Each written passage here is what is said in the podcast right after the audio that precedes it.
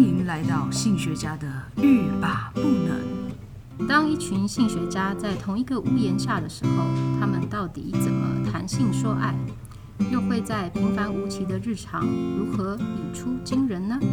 让我们一起谈性说爱，让你听了欲罢不能，步步皆能。各位听众，大家好，欢迎来到欲罢不能，我是赛维格。今天又来到了我们每周一本书的性学家的书柜啊、呃。这一次呢，我们要跟大家分享的呢，是一本叫做《解构爱情、性爱、婚姻与外遇的自然史》。那我觉得这本书很有意思，因为呢，呃，在很多时候有我的一些个案，他会他们会呃问我一个问题，就是我要怎么样才可以遇到。呃，对的人啊，或者是适合我的对象，其实我也不知道。很多时候我都会觉得说，啊，要怎么是要怎么样才可以遇到呢？通常就是给自己比较多可以遇到你想要的对象的类型哈，或者是志趣相同的这个伙伴的机会，去提升那个机会。那什么时候能遇到，或者是怎么样才能遇到，真的是很不可测的哦。所以我们会有很多月下老人的寺庙，非常的受欢迎啊，然后都会呃江湖上谣传哪一家哪一间的这个月下老人非常灵验呢，就会有非常非常多的信众去参拜。好，所以大家都会非常希望呢，跟真的可以遇到这个生命中的真命天子。好，那这本书呢，为什么我觉得还蛮有趣的，而且很值得一看呢？嗯，就是这本书呢，呃，可以解答了许多我们呃对于爱情是什么的疑问，还有呢，就是为什么我们会非常的想爱一个人呢？那为什么我们又很容易坠入爱河，或是很不容易坠入爱河？好像关于爱情的这个话题呢，是很多人一生这样寻寻觅觅的这个目标，也是很多人这一生的疑惑。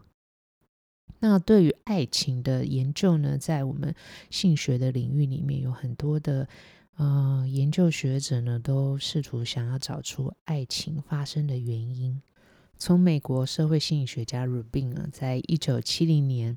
把爱情呢看作是每个人对特定他人的这个多面性态度，好，然后提出了这个爱情态度理论。还有呢，加拿大社会学家就是 John Allen Lee，他在一九七三年提出的这个爱情的色轮理论，哦，就是用肉体爱、同伴爱，还有游戏爱三种为基础，然后发展出六种爱情的类型。还有我们常听到就是 Stanberg。他在一九八八年提出的爱情三角理论，哦，就是爱情呢，还有三种成分，一个就是亲密，然后激情，还有承诺，好，这三个成分呢，呃，组成的这个爱情三角理论。那另外呢，也有呃，Hansen。和 Shriver 他在一九九四年呢，将成人的爱情关系视为是一种依附的过程，提出了这个爱情关系的安全依附、逃避依附，还有焦虑依附三种依附风格。好，还有很多很多的学者啊、就是用不同的面向，然后去呃探讨爱情。好，我们在这些研究中看到，人类的爱情中呢。的需求，也看到爱情的过程中呢，哦，我们都要不停地了解自己是什么样的人。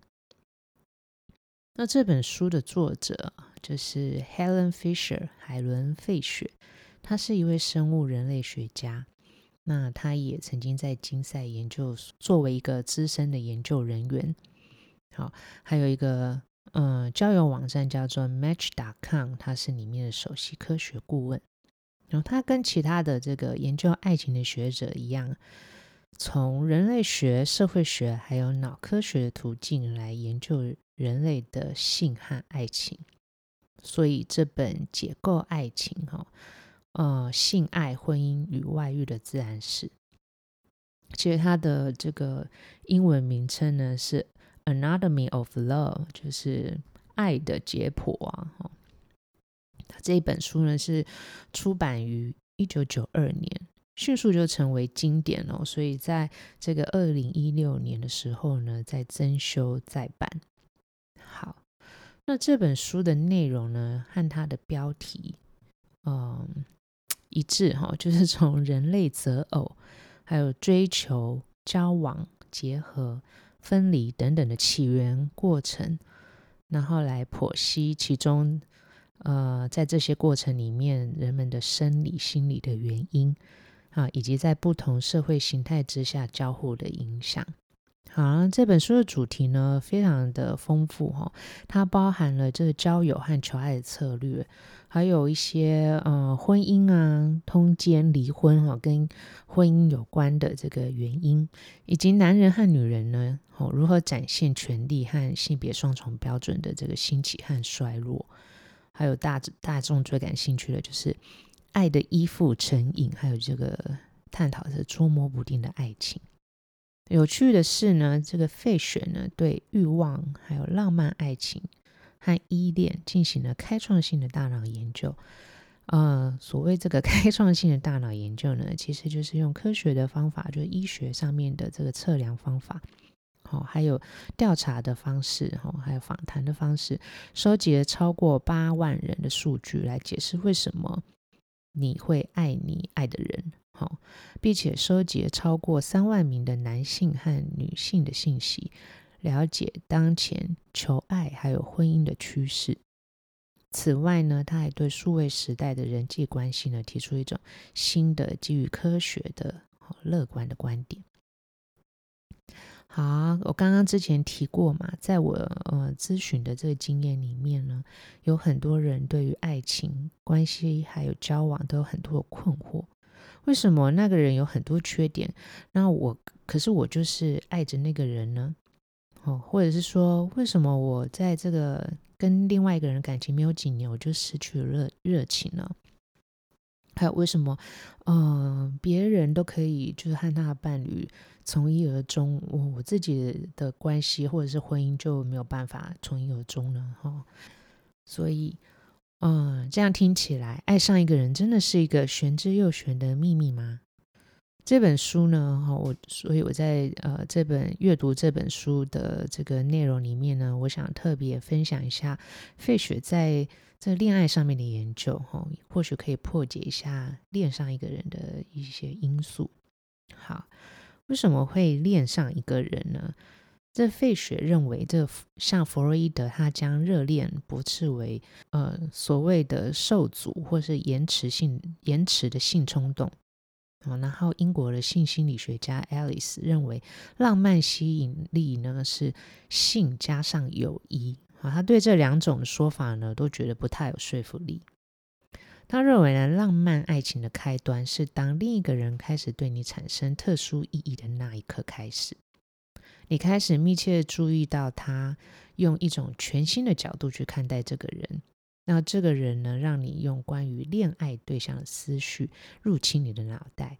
所以关于他的一颦一笑、一举一动，任何的事件都会让你一再回味。并且会把它放大。那，我们有时候可以思考一下，这样的经验自己是不是曾经有过？即便呢，这些事件中包含着恋人的缺点哦，也会说服自己说这是独一无二而且迷人的地方。好，所以这也呼应了心理学家这个田诺夫，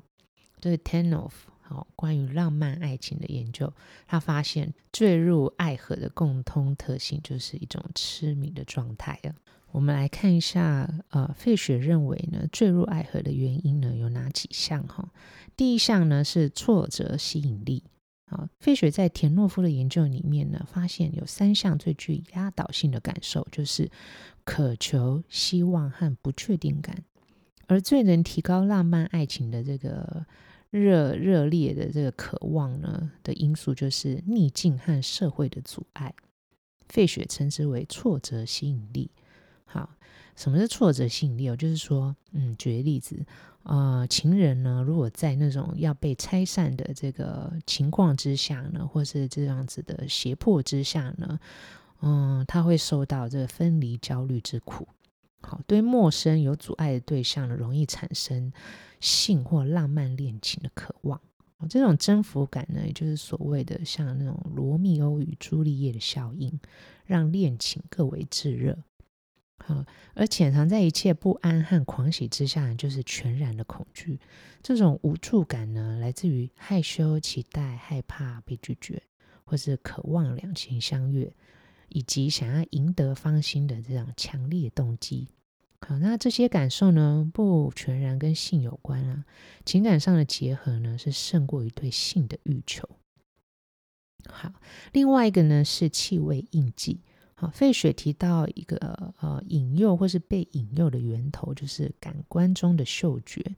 每个人呢都有属于个人的气味印记。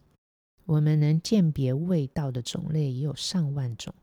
如同许多动物用气味引诱伴侣。人类自古以来呢，也用呃香水来迷惑爱人。好，不知道大家有没有看过一部电影或是一本小说，叫做《香水》。好，我就是看了那个小说呢，还有那个电影呢，对于人类的这个气味的灵敏度哦，还有呃很多的这个关联性，我觉得有更深入的这个了解。好，建议大家也可以看一看。好，那人类的体味呢，也是强大的催情气味，可以激发爱人的性欲。那气味呢，也能触动鲜活的愉悦记忆。费雪根据人对气味的喜好来推论，遇到一个吸引你的人时候呢，也许也会喜欢上他的味道。那心上人的味道呢，就成为一种催情剂。好，有时候我们会觉得说，嗯。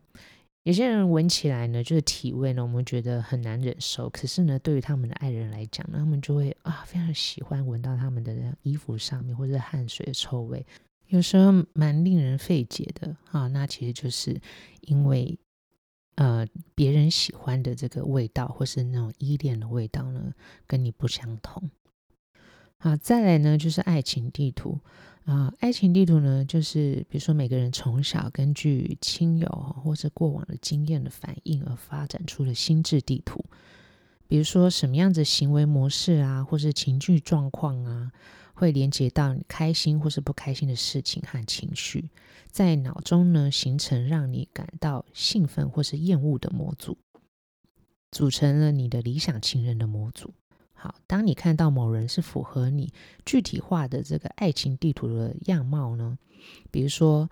呃，他的样子、哈性情、癖好或是个性等等呢，你就会把自己的爱情地图投射在他的身上，与他坠入爱河。好，并且撇除这个不符合的条件，沉溺其中。我们从以上这几项因素呢，呃，可以知道说费雪的研究结果。嗯，坠入情网的因素有时机、阻碍啊、神秘感啊，还有嗯每个人社会背景、聪明才智、相貌，还有价值观等等，好了，以及这个刚刚讲到匹配的这个爱情地图，大致是以生物学的基础的思考和行事风格，也许还有对的气味，而且呢，不同的性别、性向的人都一样。一见钟情，呃，对每一个人都是一样的，然后也一样渴望拥有稳定的恋情。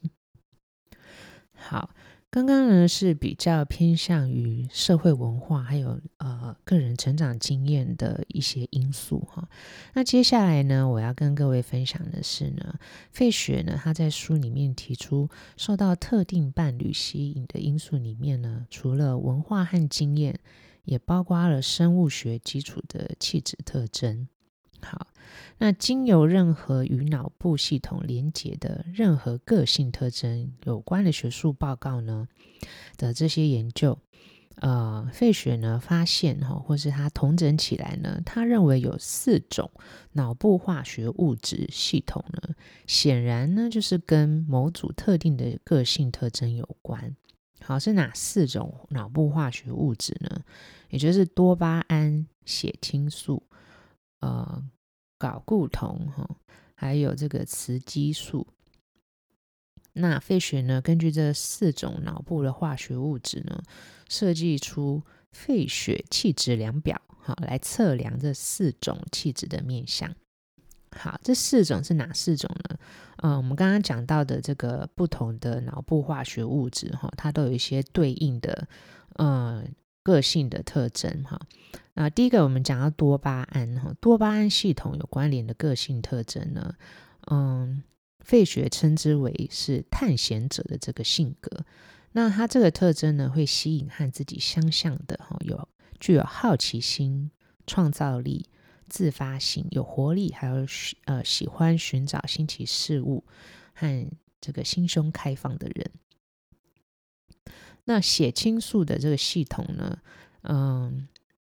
费雪呢，他把它命名为建造者哈。那他认为说，血清素的这个关联的性格特征呢，是个性比较传统，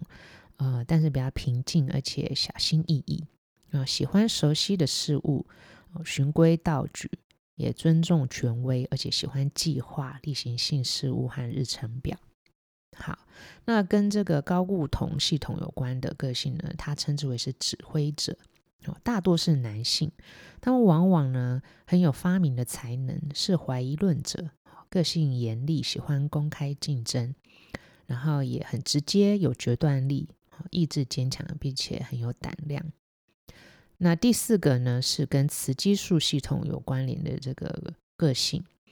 好，我们刚刚说这个高固酮是呃大多是男性嘛，好，所以雌激素呢就大部分就是女性。呃，费雪把这个嗯、个性特征称之为这个协商者哈。好，那这些人呢，这个眼光比较远啊。会用更加有脉络、整体和长期的眼光来看待几乎所有的事情。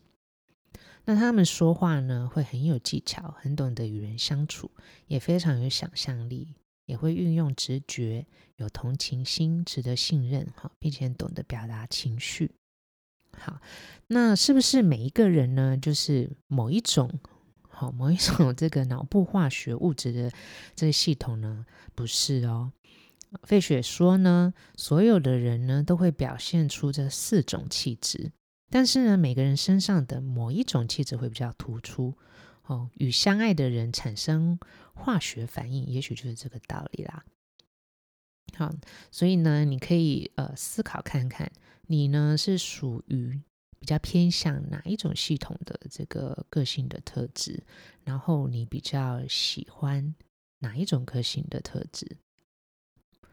最后呢，我要跟大家分享一下费雪呢，他在这本书，呃，也是最后哈，对未来的性爱提出了一个预言，嗯，或者说应该是根据人类的历史，哦，以及现况推测未来的走向。首先呢，他认为现，呃，他认为现在人们为爱结婚的动力呢，会更为深刻。好，嗯，大家会这么想吗？哈。当然啊，当若那个婚姻中的两个人呢，不不再处于热恋的状态的时候呢，也会比较容许呃离开婚姻的关系。也就是说呢，为爱结婚，哦，那也很容易呃因为不爱而离婚哦。然而在另外呢，在伴侣关系中呢，呃，寻求浪漫热情呢，仍然会是一个主要的目标。啊，也有很高比例的男女惧惧怕婚姻带来的这个社会、经济、情绪等等的后果，然后变成嗯，怎么说？嗯，进入婚姻的这个年龄哦，就变晚了。好，那但是呢，虽然进入婚姻的这个年龄变晚了呢，嗯，但是不婚同居还有这个漫长的 承诺前求爱的过程哈。费雪称之为缓慢的爱情，就成为这个流行的趋势。好，不婚同居有我们呃现在呃有个名词就是这个顶客族嘛，吼，就是哎不是不是，这不婚同居就是没有结婚啊，但住在一起。那结了婚呢，这个嗯不生小孩呢，就是顶客族嘛，吼。那另外就是那个浪漫的承诺前求爱的过程，哈，费雪这个名称就是。呃，命名的很长哈，就是缓慢的爱情，也就是说呢，结婚前的这个相处哈，或者是交往的过程，呃，恋情的这个过程变得非常的长。好，然后才会进入婚姻。好，费雪认为没有承诺的性行为，比如说像约炮或或是一夜情，或是性伴侣，逐渐就会成为常态。在他的这个推测呢，是因为现今单身的男女想在结婚前呢，详细知道未来伴侣的一切啊，这就是缓慢的爱情。嗯，有些听众可能会觉得很奇怪，就是约炮不就是，嗯、你今天约 A，明天约 B，然后之后约 C，然后它不是一个呃稳定的关系吗？哦，它不是稳定的关系哈，那怎么会算是就是在结婚前详细知道未来伴侣的一切呢？好，嗯，我们也可以这样这样说哈，比如说他呃，男女在跟对方，嗯，如果只是性行为的邀约的话，他可能会在。呃，交往之前哈，先去熟识对方，就是一些没有承诺的这个 dating 啊，约会，然后或者是这个性行为，然后逐渐呢发展成就是呃哦，逐渐呢就是因为了解对方的这个喜好哈，或者是性上面的这个契合度，然后渐渐发展这个稳定的关系，好，然后才逐渐的呢朝向就是是否是一个结婚的对象。好这就是在结婚前详细知道未来伴侣的一切。那有的时候呢，这个约炮未必哈，就是一定是跟不同的人。有的时候是呃，我们的邀约就是呃约会，然后还有性行为的关系开始。好，就是没有一个。没有一个固呃，没有一个比较正式的承诺，比如说哦，我们互相是男女朋友，然后不能与其他的人交往等等的哈，这是呃费雪他的这个说这一段这个内容的意思。所以呢，约炮呢，我、呃、不完全代表就是缓慢的爱情啊、而是这样子没有承诺的性哈、可以启动浪漫的恋情。然后逐渐呢，带来有承诺的伴侣关系。这个这个过程呢，就并非是迅速的，而是小心翼翼的探索、哈维持、了解对方数年，也许进展为同居，然后呢再试婚。啊，试嗯，有些朋友会认为说，诶，同居跟试婚有什么不同？嗯。有时候同居啊是住在一起，对不对？可是呢，彼此之间的呃，像财务啊、未来的规划，可能是还是各自分开的哈。那试婚呢，可能就是有共同的财务或或是共同的未来的规划哈，这有一点点差别。然后呢，在试婚之后呢，协议结婚。所以呢。这个呢，就是比比起过去哈，早期可能几十年前呢，变成一个很很漫长的过程。好，除此之外呢，现代网络科技呢，也改变了爱情和婚姻。现代的那个求爱讯息呢，既简短又及时哈，用简讯和电子邮件约会哦，就是跟你呃订约会啦，或者是在交友网站上面认识对象，都都成为新的这种求偶求偶的行为。好，即便如此呢，嗯、呃，费雪还是认为说，传统的这个估算可能的伴侣的心智哈与过程呢，并不会被网络压抑。哦，虽然说这个科技、网络科技呢，还有我们的生活的习惯改变了，可是呢，我们怎么去估算这个他对方是不是自己可能的呃结婚的伴侣或者家庭的伴侣？哈，还有呃这样子的一个这个思考的过程或者心智的过程呢，并不会因为这个网络科技然后被消除或者被压抑。好，费雪对于这个未来的性呢，仍坚信像远古时期人类的这个双重生殖策略一样哦，呃，是一种连续一夫一妻制，哦，和秘密通奸 这两个冲突的偏好哈，所以坠入爱河的古老欲望和结为一对一的夫妻，以及寻求自主性与新鲜感，哦，仍然是。呃，未来的这个人类这个性的这个取向，哈，性性爱的取向，好，也许就如同他所说的，就是，哦，我们大家会变成一种缓慢的爱情哦，用缓慢的步调进入一段关系，延长许下诺言前的这个恋爱阶段。不管未来科技如何的标进，人类社会如何转变呢？对未来两性关系的任何的预测，嗯，都必须考量将来最重要的决定性因素，就是人类对爱情不能压抑的，还有非常强的这个适应性和原始的渴望。好，以上呢就是我对这一本，嗯。海伦·费雪的这个著作哈，解构爱情、性爱、婚姻与外遇的呃外遇的自然史呢，呃做的一些分享哈。当然呢，我是呃截取里面几个章节呢来做分享了。那大家有兴趣的话呢，其实可以去看看里面更多的内容。那我觉得有时候啊，像这种很很厚的书啊，我们有时候翻到一些就是蛮感兴趣的内容的时候呢，都会觉得啊，我好想看这本书哦。可是呢，看到它这么厚呢，又会觉得有点恐惧，对不对？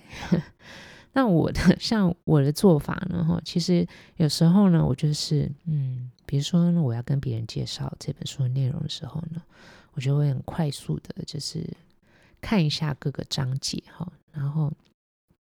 嗯，在内容里面呢，就是有点像看故事书一样，这样扫扫扫，好，就是 快速的看过这个内容，然后呢，再根据呢我很感兴趣的，或者是说我生活上面会遇到的一些议题呢，去做比较嗯聚焦的 这个呃阅读哈。所谓聚焦呢，就是比较仔细的阅读哈，了解它里面提出来的观点。好，比如说这一本书里面呢，有呃从爱情游戏哈，比如说呃人类怎么求偶啦，然后有很多从古代到近代的不同的方式哈，以及选择对象还有爱的动力等等哈，还有里面可能对于一些伴侣哈，或者是婚姻之婚姻中的这个男女呢，会很想要了解，就是嗯，我们为什么通奸？或者是为什么有些人很风流，哦，或者是他，呃，费雪提到一个就是离婚的时间的这个年限呢，我们通常认为是七年之痒，对不对？可是呢，从费雪的这个研究里面，还有他的调查里面呢，发现大部分的这个伴侣，大概三四年就会出现了那个想要离婚的这些问题。好。然后等等等等，以及我们刚刚说到这个爱的依附哈，还有爱的成瘾哈，这些呢，我觉得都蛮有趣的哈，所以我挑了几个呢，主要呢就是我最近遇到的这个个案呢哈，就是咨询个案，呃，非常希望可以找到适合自己的伴侣，或者是过去呢可能交往的伴侣呢有不好的经验，很想知道为什么哈，在爱情里面。嗯、会爱一个就是自己明明知道就是不大适合，可是呢又没有办法摆脱这样子的这个迷恋的情愫的原因。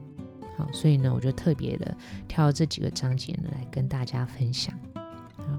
嗯，听完这些内容呢，你会不会也觉得很想要更了解一下这本书其他的内容呢？好，如果你有任何的想法或是回馈呢，也欢迎告诉我们。性学家的书柜，下次再见喽。